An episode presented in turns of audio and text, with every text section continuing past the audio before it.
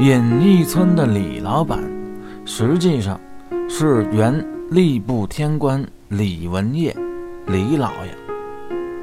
吏部掌管全国的官员任免、考核等事务，那吏部尚书就是人事部里最大的官了，相当于今天中央组织部部长兼中央编制委员会办公室主任。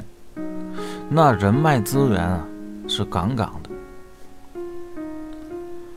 老头儿积极响应国家计划生育政策，优生优育，千顷地，一棵苗。只是这棵苗啊，放在那个年代，啊，算是蒲公英一样。因为什么呢？就得了一个宝贝姑娘，早晚得嫁鸡随鸡。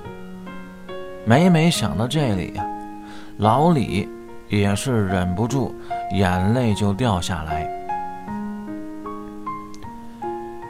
小姐游园的时候中了妖风邪祟，时而胡言乱语，制造末日恐慌。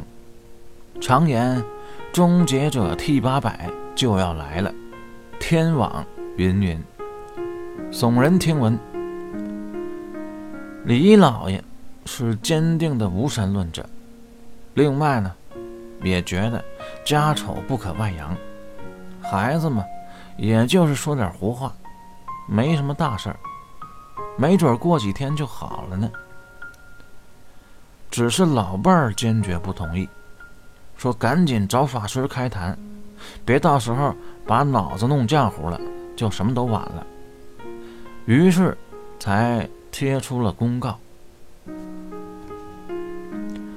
正在家中焦急等待的时候，管家李宝回来了。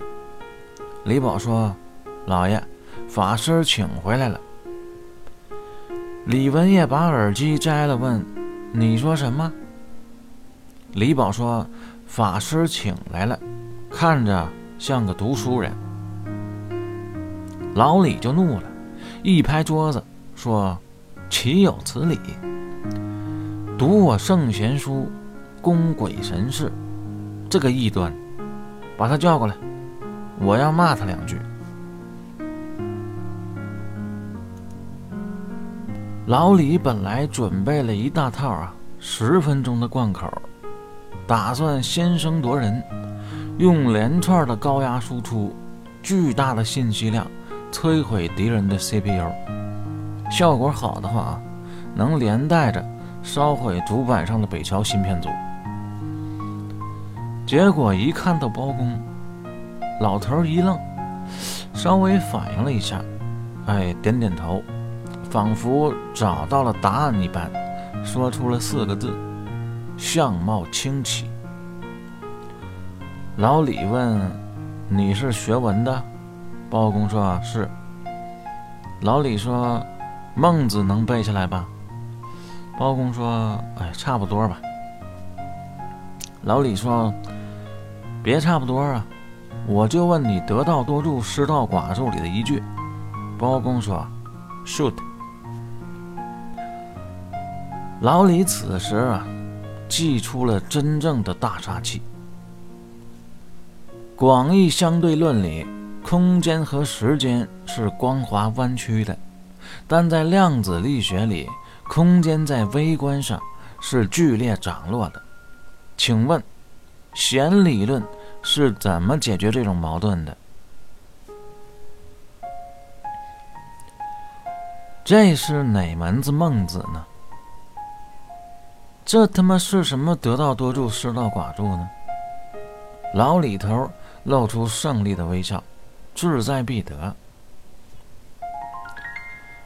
只听包公轻描淡写的说：“哼，比弦小的东西。”我们不研究。老李仿佛受到重击，左手捂了心口，右手指着包公说：“你、你、你。”想说无赖，可是又一想，包公说的不正是问题的答案吗？无奈一甩袖子，说：“李宝，带包公子去客房休息，好生服侍，半点没提捉鬼的事情。那真正有大学问的人啊，对这个世界是很宽容的，允许有其他的可能。很多东西，只是我们还没解释明白而已。包公住下之后，胡乱洗了把脸，立刻要求会见外星人。那包兴呢，就出去跟人家说，法师要看看受害者。其他人都在后面等待，包公独自进入后花园。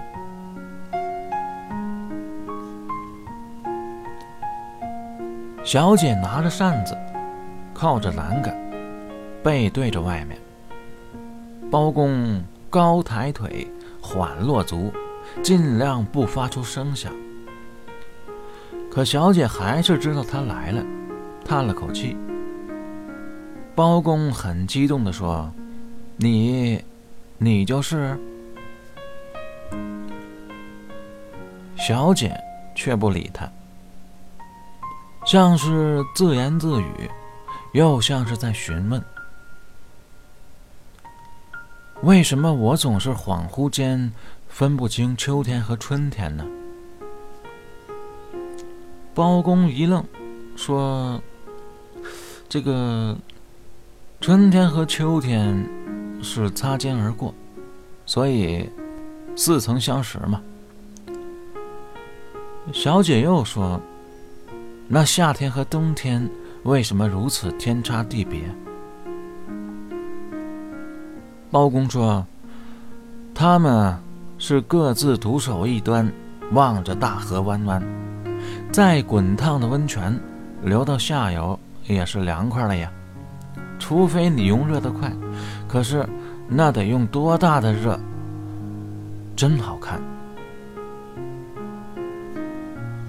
包公话还没说完，小姐转过身来，三黑情不自禁地说了声：“真好看。”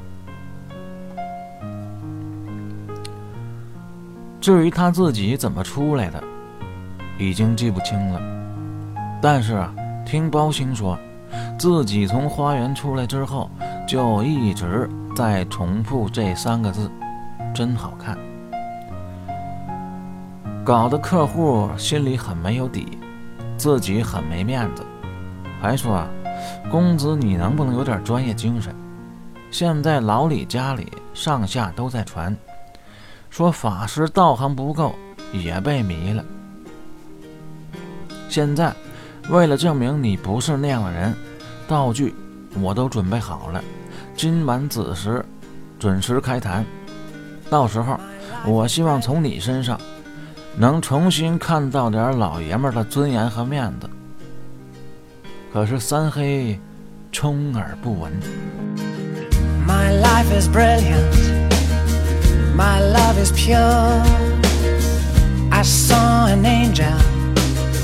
Of that I'm sure She smiled at me on the subway She was with another man But I won't lose no sleep on that Cause I've got a plan You're beautiful You're beautiful.